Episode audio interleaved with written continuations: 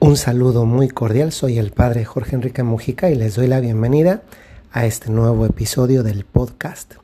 En Roma continúa el calor, un calor verdaderamente desgastante. Podría ser que en este momento en que estoy grabando el podcast y que ustedes lo escuchan posteriormente, se escucha en el fondo un ligero sonido de abanico. Pues ustedes me disculparán, pero a falta de aire acondicionado se prende el ventilador y a veces también en momentos como este de la grabación de un podcast se precisa de tenerlo encendido, so pena de morir asfixiado o morir apesumbrado por el bochorno que produce el calor. Créanme, y esto lo digo muy frecuentemente, que si alguna vez piensan visitar la ciudad de Roma, el peor momento del año que pueden elegir para hacerlo son los meses de junio, de julio y de agosto, porque son los meses más calientes, son los meses más húmedos y los meses en los que estás un ratito en, en, la calle, porque además Roma es una ciudad que se visita caminando, no es una ciudad para andar en coche, lo cual además produce muchas catástrofes viales a veces incluso accidentes, porque si no, si no es uno romano no tiene esa pericia de saber conducir por la ciudad con, con la manera como lo hacen los italianos en general y además los capitalinos, los romanos en, en particular, de manera particularísima. Pues bueno, yo quisiera hoy profundizar con ustedes en algo que, que traemos desde el nacimiento. Llegamos a este mundo por una puerta Dios nos colocó un día allí en el vientre de nuestras madres. Y nuestra vida comenzó con esa puerta que Dios nos abrió. Una puerta que es una puerta a la existencia. Pero esa primera puerta abierta que, que el Señor nos, nos puso de frente cuando nos regaló el don de la vida, tiene a lo largo del restante tiempo de vida que cada uno de nosotros pasa por aquí, muchas otras puertas por las cuales tiene que atravesar. Algunas son puertas pequeñitas, otras son puertas un poco más grandes y otras son puertas grandísimas. Eso mismo nos ayuda a entender, primera consideración, que hay puertas que son más fáciles de, de abrir, Pensemos las puertas pequeñitas. Yo no sé si ustedes alguna vez vieron esas casitas de juguete que hay a veces en algunos jardines de algunas casas. A veces son casas que están encima de los árboles, otras que están justamente en el, en el patio, ahí en el jardín, de plástico o de madera, pero son pues de juguete, no es si uno se acercara como adulto, pero es que incluso como, como un, un menor de edad se acerca a abrir ese tipo de puertas y pues no está muy difícil poder abrirlas. Es, algo sencillo. Hay muchas puertas en nuestra vida que se parecen a esas, son muy sencillas abrirlas. Pero luego hay otras puertas que son un poquito ya más, más, más grandes, ¿no? Piénsese, por ejemplo, en una puerta de, una casa.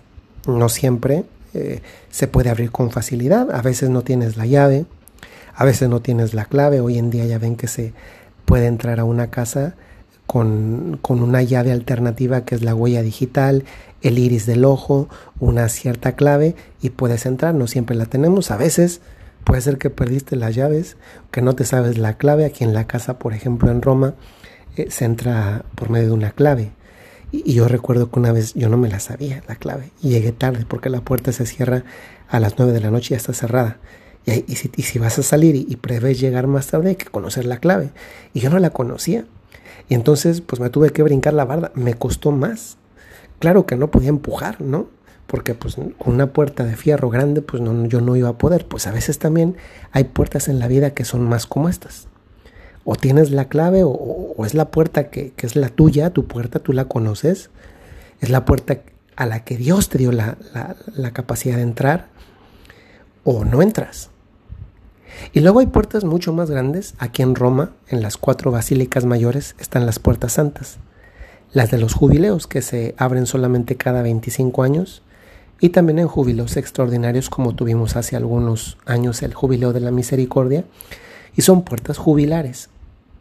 Entonces son puertas grandísimas. Uno ve la puerta, por ejemplo, de la Basílica de San Pedro, es una puerta muy grande y muy pesada. O sea, ponerme yo a intentar yo solo abrir esa puerta, empujarla en caso de que tuviese una necesidad, pues sí va a estar muy complicado que yo solo pueda. Esta primera consideración sobre las puertas que ya nos sitúan en, un ámbito que uno dice, pues, ¿de qué tamaño son las puertas que yo he tenido en mi vida? ¿De qué tamaño son las puertas que yo tengo en este momento en mi vida frente a mí? ¿Y de qué tamaño son las puertas eh, que podría tener en el futuro en mi vida? Esta primera consideración me abre a una segunda. Y la segunda consideración es, en la vida hay muchas puertas de los tres tamaños, pero no estoy llamado a entrar por cuanto puerta veo. Esta segunda reflexión va más encaminada a pensar en cómo no tengo necesidad de entrar por puertas que no me corresponde entrar. Entonces esto me habla de que hay puertas por las que sí estoy llamado a pasar y hay puertas por las que no estoy llamado a pasar. Hay puertas que estoy llamado a pasar, piense ustedes por ejemplo en la en la puerta de su propia casa, de, donde viven habitualmente, pues están obligados a pasar por ahí necesariamente. Tienen que regresar. Piensen en la del trabajo, piensen en la del club, en la de su grupo parroquial, en la de su movimiento. Hay puertas que, que nos resultan familiares. Luego hay unas puertas que secundariamente también nos resultan familiares porque son las puertas de, nuestros amigos, de... De un centro comercial, del lugar donde hago las compras para, para comer, del banco, del lugar donde pago el agua, por ejemplo. Y luego hay puertas más grandes que posiblemente solamente atravesaré algunas veces en la vida. Esta segunda consideración me abre la tercera consideración. No todas las puertas son físicas. Algunas puertas son más bien emocionales, espirituales. Yo comencé diciendo que Dios nos dio esta puerta que es real y tiene un sentido material porque somos de carne y hueso, pero luego también tiene un sentido espiritual. Dios me dio una puerta a la, cual me invitó a pasar, que es este mundo. Hay personas, eso es impresionante, ¿no? Que, que por la razón que sea, a veces por enfermedad, a veces por desaliento o razones mm, difíciles de comprender y desde luego siempre que haya de por medio un suicidio, pues una valoración moral negativa la hay. Y que sin embargo esa puerta que Dios les dio, ellos deciden cerrarla. Es decir, es como, ¿saben cómo me imagino un suicidio? O más aún hoy que se habla de la eutanasia presentándola como algo bonito. Aquí, ojo, un paréntesis, ¿eh? Una eutanasia significa que yo tengo derecho a obligar a otro a que me mate. Eso es la eutanasia. Porque aunque el suicidio está mal, pues bueno, si tú te quieres matar, pues te matas tú solo, no tienes que obligar a nadie más. Pero la eutanasia, en su sentido más, más, más próximo y entendible, consiste en que yo tengo derecho a obligar a otro a que me mate. Lo mismo el suicidio asistido. Y claro, ¿verdad? Gente mala siempre la hay, que puede ver en eso una ocasión de una oportunidad de hacer negocio. Pues claro, si eso me da dinero, pues yo mato a quien sea aprovechándome de un estado emocional pasajero, de un desaliento, de una depresión o de lo que sea, ¿no? Bueno, cierro el paréntesis. Pues bueno, yo me imagino que muchas veces un suicidio, dado que Dios nos abrió la puerta, es como cerrar la puerta, pero quedándome yo fuera. Pues muchas veces nos sucede que nosotros cerramos puertas, pero también muchas veces eh, forzamos puertas. Y esta es una, una, reflexión más adelante. Forzar puertas.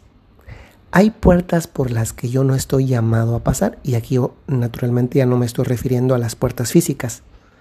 Me estoy refiriendo a esas puertas emocionales, relacionales, mentales, psíquicas. Hay puertas que yo no estoy llamado a tocar. El problema es que en el día a día luego uno no sabe pues, ¿por qué puerta sí debo pasar y por qué puerta no? ¿Por qué puerta de una amistad? Para quien está pensando en un matrimonio, ¿por qué puerta matrimonial? Incluso en un trabajo, incluso en una decisión de qué voy a estudiar. En una puerta de cómo me relaciono con mi nuera o cómo me relaciono al revés con mi suegra o con mi suegro o con mi yerno.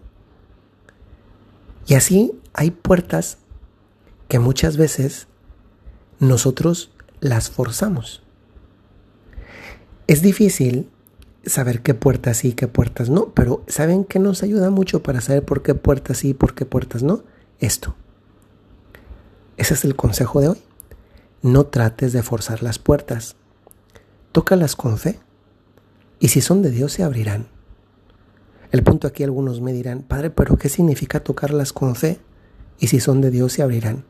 Mira, una persona que se ve en la necesidad de tomar una decisión, que podemos ver las decisiones como puertas, a veces las decisiones son pequeñas, otras son medianas, otras son grandes, y aquí ya no me refiero al ámbito material, sino a este otro emocional, psíquico, psicológico, eh, eh, sentimental incluso, eh, laboral, vocacional. Aquí el punto es, cuando yo tengo una relación con Dios, yo sé que tengo que tocar esa puerta, porque percibo que tengo que pasarla.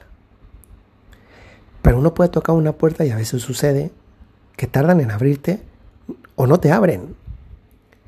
Y a veces ese no abrirte o ese tardar en abrirte puede ser, ojo, puede ser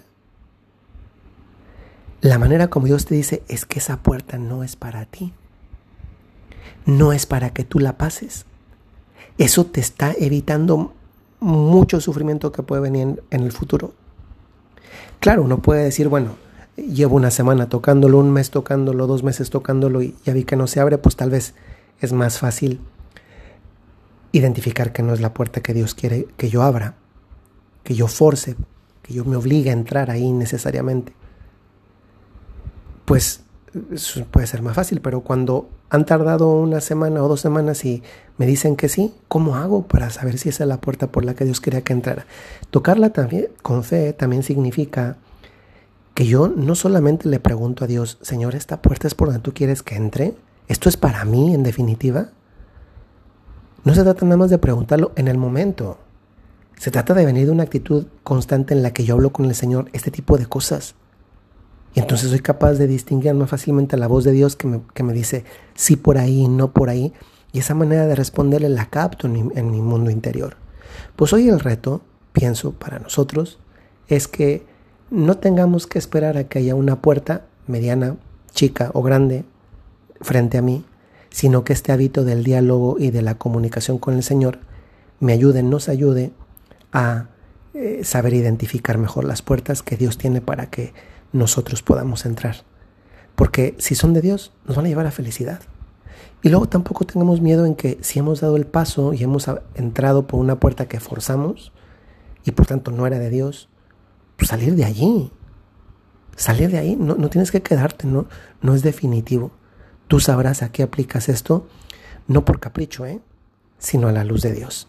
Soy el Padre Jorge Enrique Mujica de los Padres Legionarios de Cristo y desde la ciudad de Roma, la ciudad de Roma caliente y húmeda de junio, julio y agosto, les mando un saludo muy muy cordial. Hasta luego.